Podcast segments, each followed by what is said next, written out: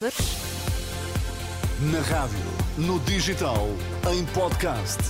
Música para sentir, informação para decidir.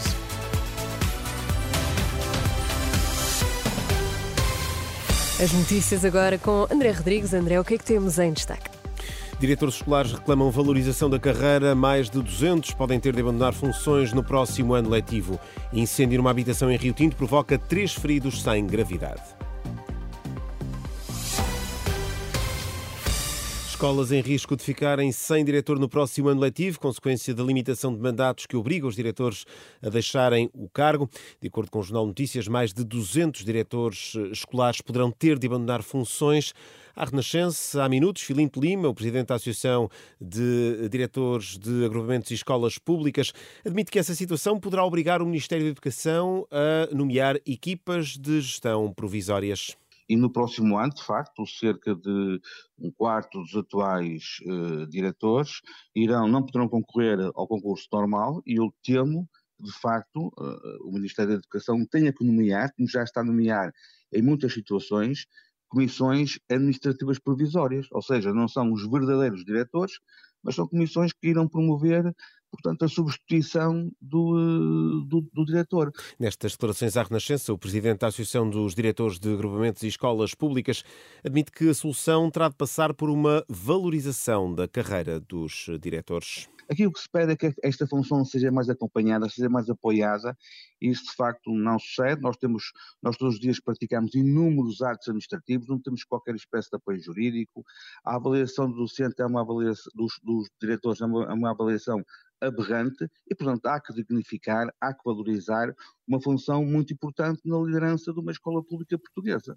Filipe Lima, o presidente da Associação de Diretores de Agrupamentos e Escolas Públicas, ouvido por Henrique Cunha, no dia em que se fica a saber que eh, há eh, escolas que estão em risco de ficar sem diretor no próximo ano letivo.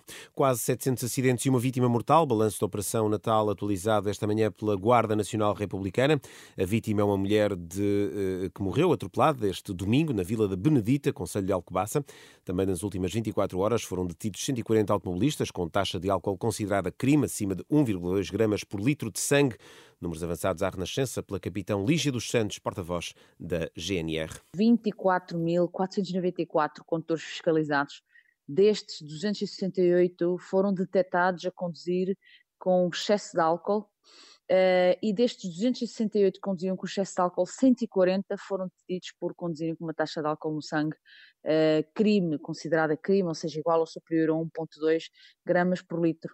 Foram ainda detectadas e detidas 56 pessoas uh, por conduzirem sem habilitação legal, adequada para o veículo que se encontravam a conduzir. Capitão Lígia dos Santos, da Guarda Nacional Republicana, já a Operação Festas Seguras da PSP teve 77 condutores alcoolizados entre sexta-feira e domingo.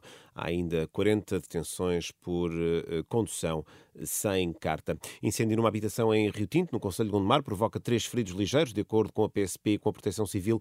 O alerta foi dado por volta das três da manhã. Há registro de danos na habitação. Os feridos foram transportados para o Hospital de Santo António, no Porto. Guerra no Médio Oriente, pelo menos 78 pessoas morreram na faixa de Gaza só na última noite, é um número avançado pelo Ministério da Saúde do Hamas.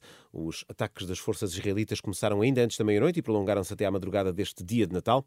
Também na Cisjordânia, a cidade de Jenin foi palco de intensos combates entre as forças israelitas e milícias palestinianas.